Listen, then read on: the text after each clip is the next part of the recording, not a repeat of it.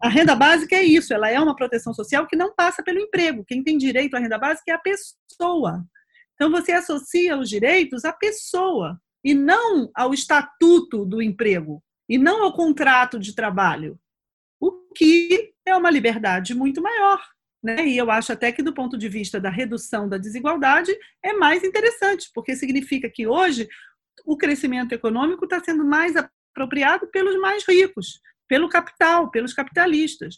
Então, se você quer combater a desigualdade, você tira o dinheiro deles e dá para os mais pobres em dinheiro. Por que precisa o intermédio do emprego?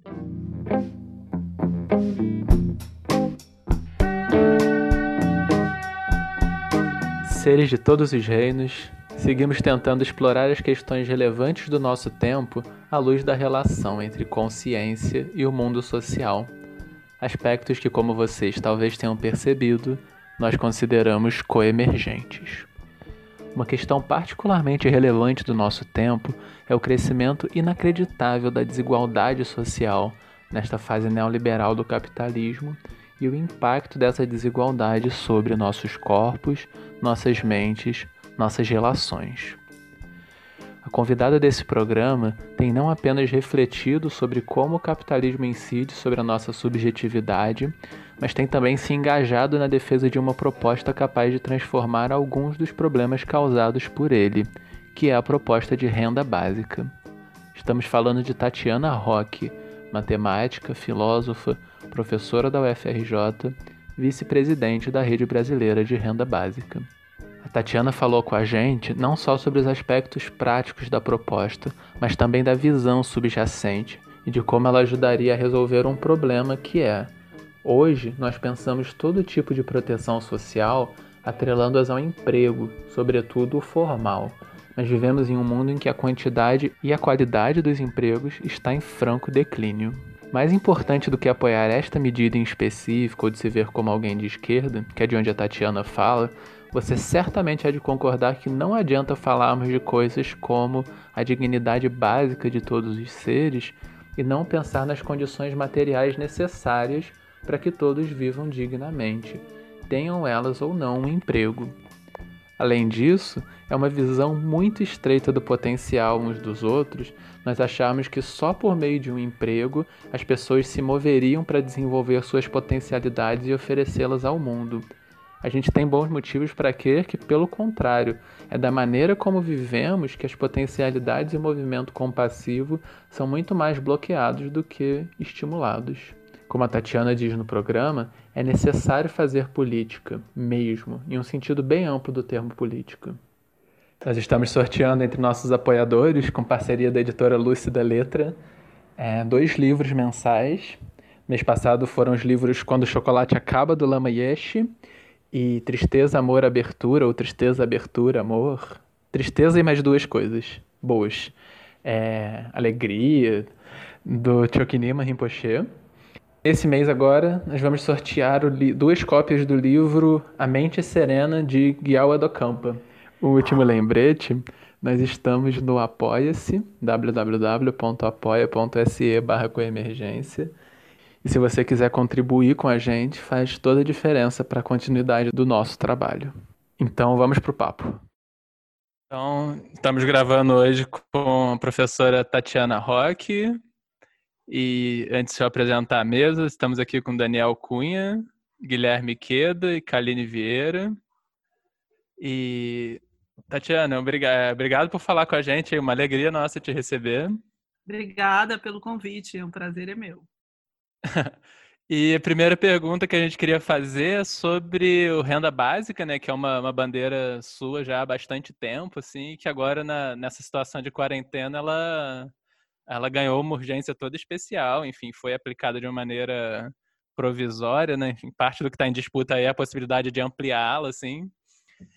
E parece também que da, quando a gente olha o cenário político, parte da estratégia assim do governo Bolsonaro é, é omitir um pouco a possibilidade do governo de aplicar um programa como renda básica para estimular um certo medo nas pessoas de que elas teriam que voltar a trabalhar, de que não tem outra alternativa, né? de que, enfim, o mundo é isso, né? O mundo é cada um por si, então a gente precisa, mesmo que tenha um vírus, precisa todo mundo voltar a trabalhar logo, né? É... Então, assim, o... sobre o renda básica, qual seria assim, a visão por trás, uma visão de uma sociedade que torna esse programa desejável é... e... e também sobre qual é a possibilidade também de aplicar esse, esse programa, o quanto ele é realmente viável, já que, já que tantas pessoas presumem que sequer é viável. Então, é, primeiro, agora, né, durante a pandemia, eu acho que ficou muito explícita a necessidade de uma renda básica. Isso foi interessante, que a gente já vem trabalhando sobre essa pauta há muito tempo, né? Eu sou da Rede Brasileira da Renda Básica, a gente sempre defendeu isso mas sempre pareceu uma coisa meio utópica, meio sonho, assim, né? E, e agora parece que ganhou uma concretude durante a pandemia. E eu acho que é muito paradigmático, assim, do oposto do modo como esse governo agiu durante a pandemia. Porque o governo né, do Bolsonaro, principalmente, o ministro Paulo Guedes e tal, eles o, te o tempo todo agiram para criar uma divisão, né, uma dicotomia, um antagonismo entre economia e vida. Eles jogaram o tempo todo com essa oposição. A gente preservar vidas, mantendo o isolamento social, é afetar, é prejudicar a economia. Né? Então, salvar a economia significa deixar as pessoas na rua trabalhando, o que a gente sabe que tem um preço de mais mortes. Né? Então, essa dicotomia entre economia e vida ficou muito explícito no modo de pensar e de governar desse governo que está aí, né? que é um governo que tem esse componente mesmo de uma pulsão de morte, assim, né? um afeto de morte, de ódio, de destruição muito proeminente e muito assustador. Né? E no caso da renda básica, isso ficou muito explícito, porque eles foram obrigados a acatar a renda básica, né? eles não queriam, foi uma conquista da sociedade civil que teve muito acolhimento do Congresso Nacional, então o Congresso foi muito a favor, ajudou muito também. Então eles foram obrigados a engolir e depois quiseram até capitalizar, mas eles nunca foram realmente a favor disso. Por quê? Porque dar renda básica para todo mundo que precisa da renda básica para ficar em casa significaria justamente que essas pessoas poderiam respeitar o isolamento social, poderiam fazer a quarentena. E o governo nunca quis isso. Né? Esse governo não queria a quarentena. Dizer que as pessoas tinham que trabalhar para ganhar dinheiro era só uma desculpa, porque afinal de contas a gente viu que era possível dar renda básica. Só que eles precisavam desse argumento, porque, e senão, isso ia contra né, todo, todo esse sistema de crenças, de ideais, que é aquele em que eles acreditam que é justamente opor a economia e vida. Então, ficou muito claro que a renda básica é justamente aquela agenda que permite unir, reunir, colocar junto novamente economia e vida, né? Evitar essa separação que a gente acha que é uma, uma separação não apenas artificial, mas cruel entre economia e vida, e isso ficou muito claro no governo Bolsonaro. Então, assim, né, digamos, a filosofia por trás da coisa é essa. E agora, o nosso desafio, justamente, depois que acabar, acabou tendo esse nome, né, de auxílio emergencial, justamente porque queriam deixar bem nítido que era só emergencial, e agora, né, daqui a pouco vai acabar e a gente tem esse desafio aí de como fazer para continuar. E no aspecto mais imediato desse desafio, é, como viabilizar para que continue, inclusive em termos de mobilização assim da sociedade civil, para existir um, uma pressão de fato para que isso aconteça? É, o que a gente quer agora é que as pessoas que receberam o auxílio emergencial e que perceberam como é importante né, algo desse tipo, por exemplo, os trabalhadores informais, os entregadores, que eles venham ajudar na mobilização por essa causa. A gente acha que sem uma mobilização social ampla e forte, de baixo, né, de, baixo para cima, a gente não vai conseguir, porque é uma pauta que implica realmente numa transformação bastante profunda. Então, a gente, o que a gente quer fazer agora é essa articulação, essa mobilização.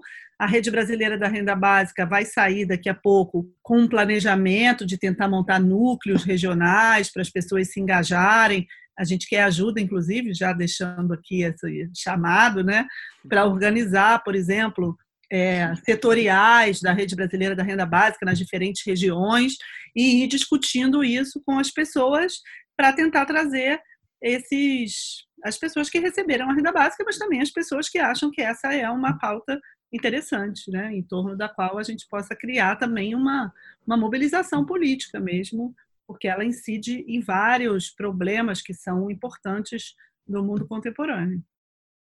É, Tatiana, você comentou sobre é, essa dicotomia, essa separação entre economia e vida, e eu acho que esse é um ponto bem central assim para a gente também que a gente gostaria de explorar.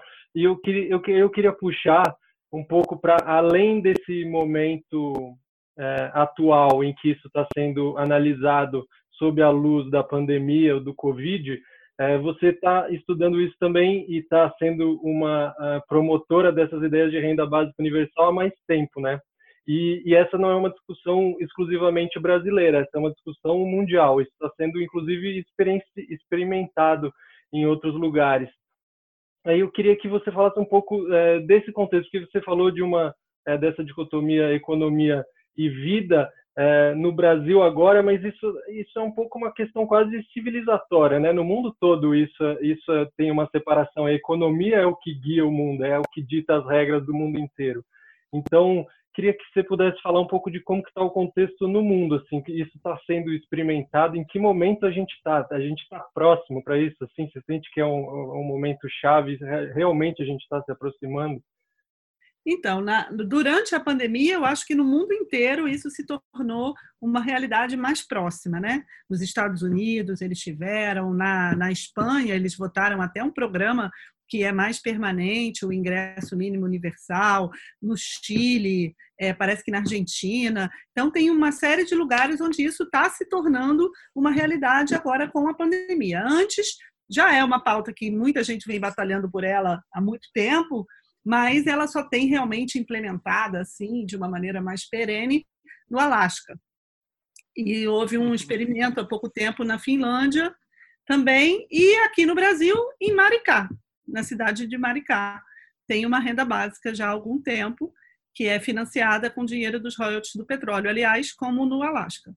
E é bem interessante, porque eles, eles dão, a prefeitura dá uma renda básica num cartão, numa moeda local chamada Mumbuca, então tem também essa ideia de moedas locais, e os comerciantes de Maricá aceitam Mumbuca, para você comprar nos estabelecimentos comerciais de Maricá.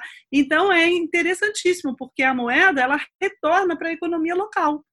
A pessoa não pode gastar Mumbuca em outro município, ela só pode gastar em Maricá. Então isso também favorece os comércios de Maricá.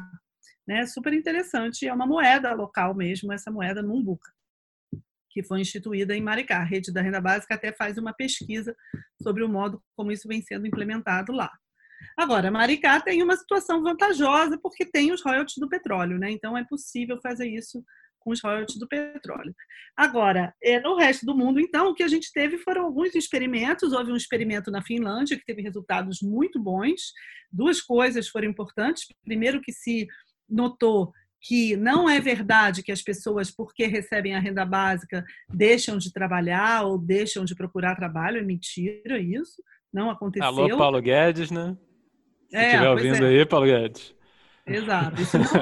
no Brasil a gente já sabe, porque esse foi um mito também que foi ventilado sobre o Bolsa Família e também nunca aconteceu. O contrário, as pessoas ficam doidas para conseguir um trabalho e devolver o cartão, porque elas se sentem até humilhadas né, de receber aquele auxílio. E é, além disso, uma outra, um outro resultado da Finlândia, que aí tem a ver até com essas coisas que vocês falaram que interessa a vocês, é que a saúde mental também das pessoas melhorou muito, porque justamente elas tiveram essa tranquilidade. Eu acho que isso é um fator muito importante da renda básica, é dar uma certa tranquilidade de que você, se não puder ganhar, né, receber renda a partir do seu trabalho por algum motivo, seja seu, seja do externo, você não vai ficar totalmente desguarnecido. Né? Isso é uma aflição muito grande, é uma ansiedade muito grande e traz realmente problemas mentais, né? problemas de saúde mental sérios por causa dessa angústia provocada por essa iminência, né, de que você vai perder, de que você não vai conseguir, de que você então, eu acho que isso é um fator essencial da renda básica e que, na Finlândia, isso foi avaliado na pesquisa e ficou claro que realmente teve um efeito positivo. Inclusive, bem nessa linha, só um comentário. É, há dois, três semanas atrás aconteceu o Simpósio Varela, acho que algumas pessoas acompanharam, que foi um encontro online entre é, cientistas e contemplativos, assim, e um dos cientistas, o Richard Davidson, ele citou um relatório que chama World Happiness Report, e aí dentro dos, dos primeiros países, é, os países escandinavos estavam sempre ali no, no topo, um uma das principais variáveis que contribuía para esse nível de felicidade era justamente a confiança. Então, era, era esse aspecto de confiança tanto no governo, porque você se sente amparado de alguma maneira, quanto entre as pessoas e etc. Mas esse elemento da confiança, assim, de uma certa segurança de que vai ficar tudo bem. Ah, interessante. Tem isso medido, tem esse índice. Sim, é, é uma das variáveis que está nesse estudo do World Happiness Report de 2019 que saiu agora. E esse tema da confiança uh, nos lembra também que você também tem trabalhado com o tema do negacionismo, né? E, mas antes de entrar nele, uh, mas já caminhando assim para esse lado de subjetividades no, no capitalismo e coisas assim, é, tem esse seu artigo que chama Subjetividades no Ponto Cego da Esquerda: Crise do Trabalho e do Bem-Estar, que é um artigo de, publicado em janeiro de 2018, né? Aí lá você diz que a tarefa mais urgente para a construção de um novo projeto de esquerda é a construção de modos de vida alternativos à subjetividade empreendedora fundada na concorrência. E aí você especula se, é, se seria suficiente é, tentar abordar pessoas a partir dessa figura do trabalhador, assim. É, você poderia explicar o que, que seria essa subjetividade empreendedora e falar sobre como que mudanças são essas no mundo do trabalho que torna necessários propor outros modos de, de subjetividade para as pessoas? É, então, eu gosto muito desse tema das subjetividades, porque eu acho que o capitalismo ele não opera só a partir das suas funções econômicas, né? Ele também tem uma incidência sobre a subjetividade, o modo como a gente sente, como a gente é, se afeta, se de, né, afeta o outro e se deixa afetar, como a gente convive, como a gente estabelece nossas relações sociais. E isso, é, né, durante, em geral, a, a, perspectiva mais de esquerda né, encara é, esse problema a partir dessa figura do trabalhador, né, que realmente era uma figura importante aí durante né, a partir do final do século XIX, durante o século XX, você é, criou o estado de bem-estar social, ou seja, uma série de mecanismos de proteção social fundados nessa figura do trabalhador. Então, o trabalhador, ele ao mesmo tempo era explorado pelo capital, mas ele, né, ao se insurgir contra isso, com movimentos, greves, sindicatos, organizações, partidos, etc., criava uma resistência e, a partir daí, conseguiu muitos direitos sociais, mas que se organizaram em torno do emprego formal. Né? Então, você tem muitos direitos associados ao emprego, por exemplo, é o caso do seguro-desemprego. Você tem seguro-desemprego se você tem emprego. Né? Você tem aposentadoria se você teve um emprego durante um bom tempo da sua vida e você contribuiu, o patrão contribuiu, você tem aposentadoria. Né? Então, em geral, muitos direitos sociais se organizam em torno do emprego. Mesmo direitos universais que a gente tem hoje e que não são diretamente associados ao emprego, como é o caso da saúde, educação pública gratuita, que são direitos, né? Eles também são em parte financiados com a renda do trabalho, né? É, aquelas contribuições, por exemplo, sobre lucro líquido, etc., que financiam a seguridade social, são retiradas da renda do trabalho. Então, você tem muita vinculação entre a proteção social e o trabalho, e, em particular, o emprego formal. Então, agora, né, dos anos 70 para cá, a gente tem visto uma reorganização, uma reestruturação do mundo do trabalho muito profunda, que acabou fazendo com que você abrisse todo um campo aí de trabalhos informais, intermitentes, flexíveis, autônomos, né? que não passam por essa relação do emprego formal, que não passam pelo assalariamento, como contrato, como né, de estabelecimento dessa, desse contrato entre capital e trabalho. Então, isso fez com que é, todas essas pessoas ficassem desguarnecidas, sem direito nenhum, uma vez que a proteção social se organizou muito em torno do emprego. Então, diante disso, a gente tem duas saídas. Uma é dizer, ah, o que a gente precisa é dar emprego para todo mundo. E aí manter os direitos sociais vinculados ao emprego. O problema é que a gente tem uma limitação econômica para isso muito séria, porque hoje dar emprego para todo mundo significa dar emprego ruim para todo mundo. Dar emprego precário, dar emprego que ganha pouco, porque a nossa economia não comporta o pleno emprego nas condições atuais.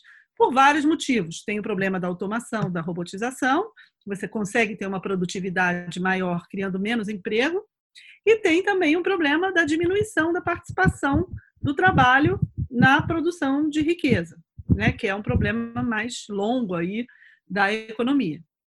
Então, é, o, como é que o neoliberalismo lida com isso? O neoliberalismo lida com isso dizendo, ah, cada um por si, né? Você vai empreender. Então, você agora não é mais empregado, não tem mais o salário, você é autônomo, você pode empreender, crie seu próprio negócio, né? Dá um jeito aí, baseado no, na meritocracia, né? Baseado no seu mérito, se vira. Isso é, é, é, muito cruel também, porque isso significa que, tudo bem, os méritos, né, os, as conquistas, elas são uma, uma motivação para que essas pessoas se empenhem, mas, por outro lado, a maioria das pessoas não consegue também e acaba gerando uma culpa muito grande. Então, existe uma culpabilização também do indivíduo quando ele não consegue né, chegar aí. Então, por isso que essa, essa é essa mentalidade, né, essa subjetividade neoliberal de si, que é aquela pessoa que tudo que ele vai ter depende de empreender. Mas empreender significa que se ele não consegue, é a culpa dele, né? Ou ele vai se endividar, ou ele vai ficar sem ter nenhuma segurança. Então, claro que essa solução do empreendedor também é péssima. Essa é a solução do neoliberalismo. Mas se a gente também não vai voltar para o passado e vai dizer, ah, então vamos dar pleno emprego para todo, né? Vamos restituir o pleno emprego, emprego para todo mundo. É isso que eu tento dizer no artigo. A gente precisa substituir essa subjetividade do empreendedor por alguma coisa que seja atraente e que não seja anacrônica. Fique uma volta ao passado. Então, a figura do trabalhador, tudo bem, ela ainda existe. Agora, não do trabalhador com emprego formal e salário. Pode ser esse trabalhador mesmo, autônomo, flexível, entregador, etc., contanto que ele tenha uma proteção social. Mas essa proteção social não precisa passar pelo emprego. É isso que a gente que eu defendo. A renda básica é isso, ela é uma proteção social que não passa pelo emprego. Quem tem direito à renda básica é a pessoa. Então você associa os direitos à pessoa e não ao estatuto do emprego e não ao contrato de trabalho, o que é uma liberdade muito maior. Né? E eu acho até que, do ponto de vista da redução da desigualdade, é mais interessante, porque significa que hoje o crescimento econômico está sendo mais apropriado pelos mais ricos, pelo capital, pelos capitalistas. Então, se você quer combater a desigualdade, você tira o dinheiro deles e dá para os mais pobres em dinheiro. Por que precisa o intermédio do emprego? É um certo fetiche, assim, que eu acho que alguns projetos de esquerda têm com emprego, sendo que emprego, vamos combinar, é uma porcaria, né? Para que a gente quer um emprego que tem um patrão que vai explorar? Emprego é bom se for um bom emprego, mas em geral, emprego bom é qual? É aquele que você não precisa trabalhar muito, não é verdade? Emprego bom é esse. O meu emprego é ótimo. Eu trabalho muito, mas eu trabalho na minha, eu posso trabalhar em casa, eu posso escrever o que eu quiser, eu tenho que dar aula, fazer pesquisa, fazer extensão mas eu posso fazer isso, eu tenho toda liberdade para fazer minha pesquisa acadêmica, por exemplo. Eu publico um monte de coisa, publico livro, tarana, mas é um trabalho que me dá toda a liberdade para escolher o que, que eu vou fazer no trabalho. Isso é trabalho bom, mas a maioria das pessoas não tem um trabalho bom. Então, por que, que você vai oferecer para as pessoas a perspectiva de ser explorado e por um patrão? No Brasil, a gente sabe o que, que significa ter um patrão? Ter um patrão significa ser humilhado, perder sua dignidade, ser tratado como alguém inferior que é como a maioria das pessoas trata a empregada doméstica, o motorista de Uber, o entregador, o porteiro. Então, por que você vai oferecer isso para as pessoas? Como é que você quer que as pessoas se engajem numa luta pela transformação social oferecendo um patrão? Vamos combinar. Então, eu acho que essa perspectiva do emprego é uma perspectiva, sinceramente, rebaixada. Eu acho que a gente tem que oferecer para as pessoas dinheiro, não é emprego, é dinheiro vivo. Rico não pode viver de renda? Rico trabalha? Não. Se, se trabalhar fosse bom, rico trabalhava. Rico tem o quê? Renda, dinheiro. Então, que os pobres também tenham, entendeu? É, escutando isso que você estava falando, assim, meio que para mim brilha o olho, né? Assim, é um mundo é um mundo sonhado. Por outro lado, a gente vive num, num, numa ideia que é como se isso fosse impossível, né? Então, o que é que você tem para falar para a gente que isso pode ser uma possibilidade, que pode ser sonhada, que a gente se engaje nesse sonho, que a gente possa pensar isso junto e que traga pessoas pensando no seu chamado inicial, né? Como a gente convida pessoas para pensarem nisso? Então, agora, gente, ficou claro que pode. A gente não conseguiu o auxílio emergencial. Imagina o que é 600 reais por pessoa numa família de duas pessoas, foram 1.200 reais. Essas pessoas experimentaram uma transformação de vida, pelo menos durante é, né, três meses, impressionante. Então, eu acho que a gente está avançando muito no consenso no Brasil de que a gente precisa de uma reforma tributária. Né? Então, até economistas que são mais liberais, né, que não são nem tão de esquerda, defendem uma reforma tributária, porque a situação dos nossos impostos hoje é escandalosa. São os mais pobres que pagam mais imposto, porque a gente paga mais imposto sobre o consumo, que é aquele que incide mais sobre os mais pobres. E o imposto de renda, de patrimônio, por exemplo, é muito pequeno. A gente precisa aumentar as faixas do imposto de renda, cobrar mais imposto dos mais ricos, cobrar mais imposto sobre o patrimônio, IPTU, por exemplo. Parece que, que os gastos com educação nos Estados Unidos são financiados com IPTU. O nosso IPTU é ridículo, é muito baixo. E quando tenta aumentar, teve isso em São Paulo, acho que foi no, no Haddad, tentou aumentar o IPTU, foi um escândalo. Né? Então, é, IPVA, essas coisas. Então, o imposto sobre renda e imposto sobre patrimônio tem que ser muito aumentado, é escandaloso no Brasil. Outra coisa, é, é dedução no imposto de renda de gastos com escola particular de filho, com, com plano de saúde. Você vai no médico, no plano, tem um plano de saúde privado, a gente desconta do imposto de renda. É um absurdo, isso é um subsídio para os ricos. Que isso beneficia as pessoas mais ricas. Então, tem uma série de distorções. A gente não cobra, cobra impostos sobre é, lucros e dividendos, que é só o Brasil que não cobra. Então, nosso sistema tributário é escandaloso. Fazendo aí uma boa reforma tributária, dá para financiar uma renda básica. Claro que não do jeito, né, com a quantia que tem hoje, mas uma renda básica razoável, ainda que a gente vá pensar por etapas. Eu acho que uma renda básica universal é que ainda é um pouco utópico, mas uma renda básica com corte né, de renda, ou seja, começando pelos mais pobres de alguma maneira, é totalmente factível. E é o que a gente está pensando agora. É, tem algo nisso que você falou, é, pensando na questão dos privilégios, né? Para se fazer uma distribuição é, de renda, é preciso tirar privilégios dos mais ricos. E uma coisa que, que me soa muitas vezes em algumas conversas, ou que eu vi, sei lá, é, pessoas que se sentem nessa categoria dos mais ricos, né? E, e se sentem e, e se e confunde porque parece que ela não está nesse lugar de que que vai ser de alguma maneira beneficiada. Não quero nem falar essas palavras não é nem tão interessantes, mas na medida que está todo mundo bem, na medida que a desigualdade diminui, na medida que a pobreza se reduz, todo mundo fica bem, né? E, e, muitas vezes parece que as pessoas acham que as pessoas nós, eu estou falando assim de uma maneira ampla, porque eu não vou me excluir desse, dessas inquietações, é que ah, isso vai tirar um, algo que é meu e que eu vou perder. Mas eu entendo que não é isso. Mas você poderia falar um pouco sobre, sobre, sobre esse aspecto que eu acho que ajuda nesse engajamento? Então, é porque eu acho que as pessoas realmente, assim, elas não querem perder nada material, né?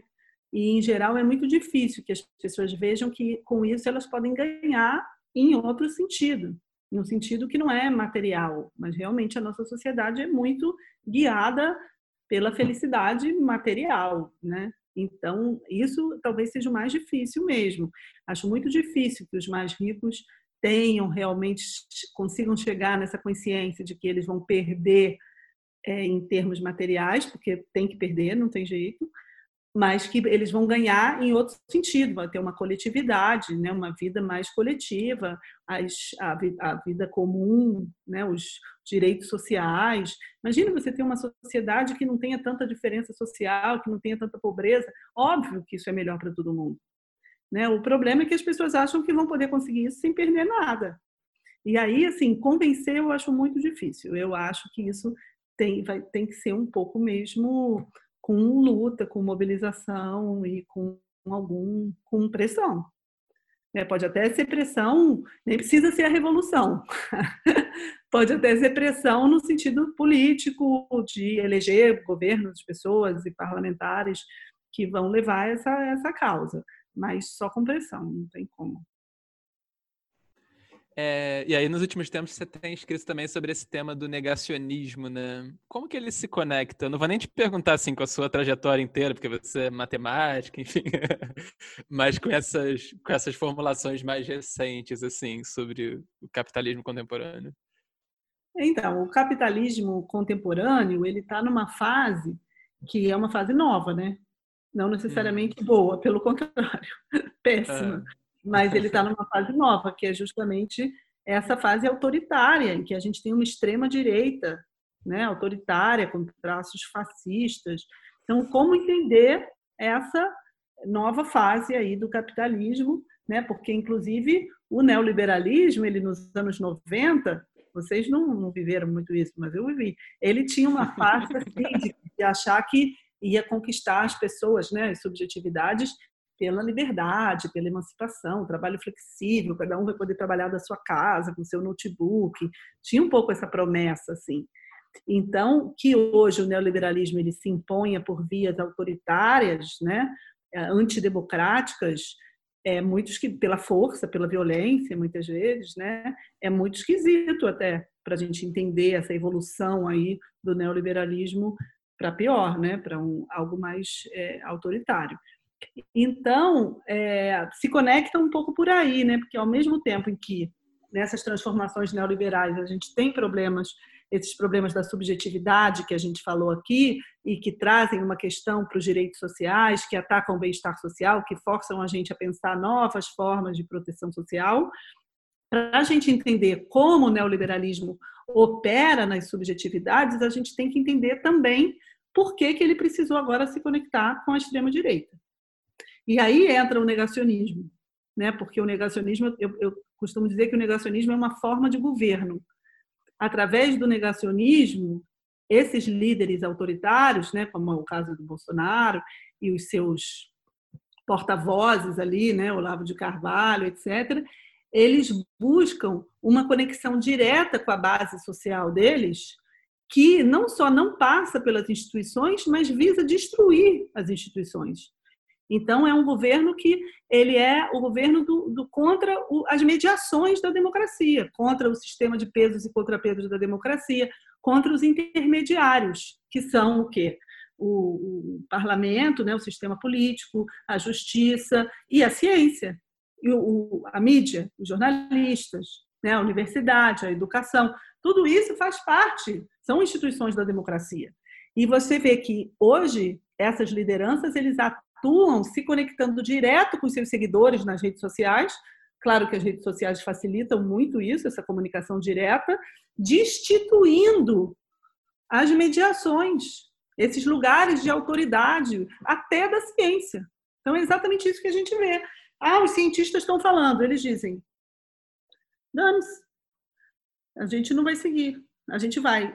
Por quê? Porque quem falou? Ah, o Olavo de Carvalho. Ah, mas o Olavo de Carvalho não é cientista. Não estou nem aí. Eu não acredito nas mediações, por que precisa ser cientista? Então, é isso que eu digo que o negacionismo é uma forma de governo. Né? Você tem essa comunicação direta que faz com que as pessoas é, não confiem mais nas instituições. Por isso que a gente vê é, né, o Bolsonaro muito associado, a, a, eleição do Bolsonaro, muito associado a esse sentimento antissistema, anti-establishment. É isso, né? É contra as instituições, contra o sistema de pesos e contrapesos da democracia, contra os intermediários.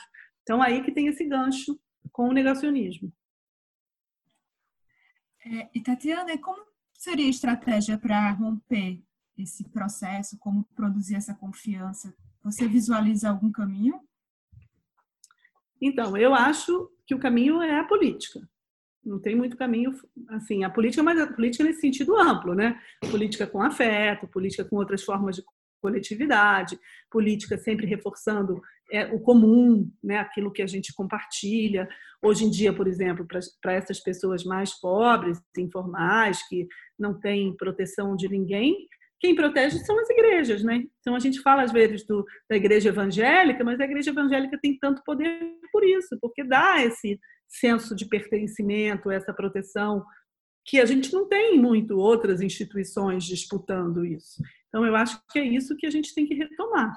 Né? No caso, a partir dos movimentos sociais, das organizações, a gente quer que a rede brasileira da renda básica seja um pouco isso, bem imparcial, claro, né? só em torno da pauta da renda básica, mas isso, um lugar que as pessoas possam pertencer, pensar em outros mundos, é, estar tá junto, né? tentar pensar em agendas para mudar a sociedade.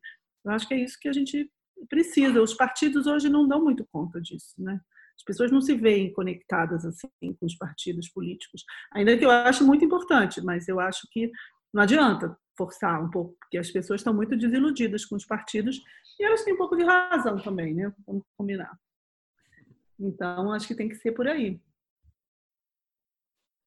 Tem uma coisa que a Kaline às vezes fala quando a gente conversa, que é o, o quanto as igrejas evangélicas, por exemplo, hoje oferecem um pouco um espaço onde se produz algum tipo de, de amparo, algum tipo de comunidade que por outros meios não, não é produzido, né?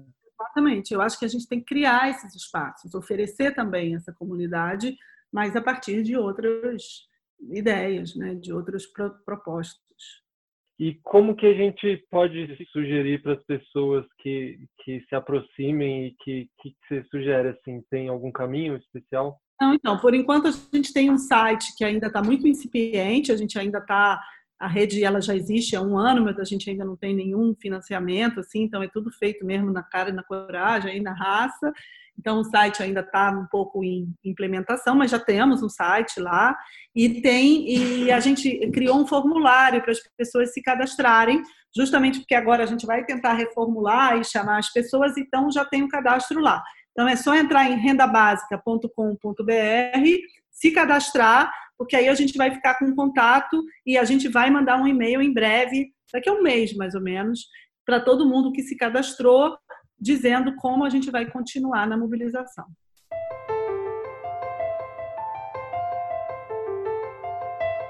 E Tatiana, a nossa última pergunta costuma ser focada mais na experiência em primeira pessoa, na sua trajetória, o que você aprendeu que você acharia mais importante dividir com a gente? Essa coisa mesmo, assim, de, de tentar, isso é uma coisa que eu tenho pensado muito, até mais recentemente, assim, mas é de sempre é, conectar as coisas que a gente pensa, nossas reflexões, nossos estudos, com a vida, sabe? Com o que está acontecendo em torno da gente. Acho que isso é uma coisa importante, assim. Eu acho que nem dá para a gente ficar só uhum. vivendo, enfrentando as coisas sem refletir, né? sem ter alguma coisa para nos orientar, mas também não dá para a gente ficar fechado nos livros, na, na vida acadêmica, nos, né, nos artigos científicos, sem olhar muito para o que está em torno da gente. Eu acho que isso talvez seja isso o mais importante. Que, e que dá para fazer, porque muitas vezes não é muito fácil. Mas eu acho que uhum. isso é uma uhum. coisa eu aprendi, assim, que eu consegui e que e não é fácil, mas que eu acho que é essencial. Obrigada, Tatiana. Muito obrigado. Eu que agradeço, Obrigada, gente. Obrigadão, tá? Estamos juntos nesse sonho, viu? Opa, vamos lá. Queremos aí. Nós voltamos em 15 ou menos ou mais dias, se a impermanência permitir.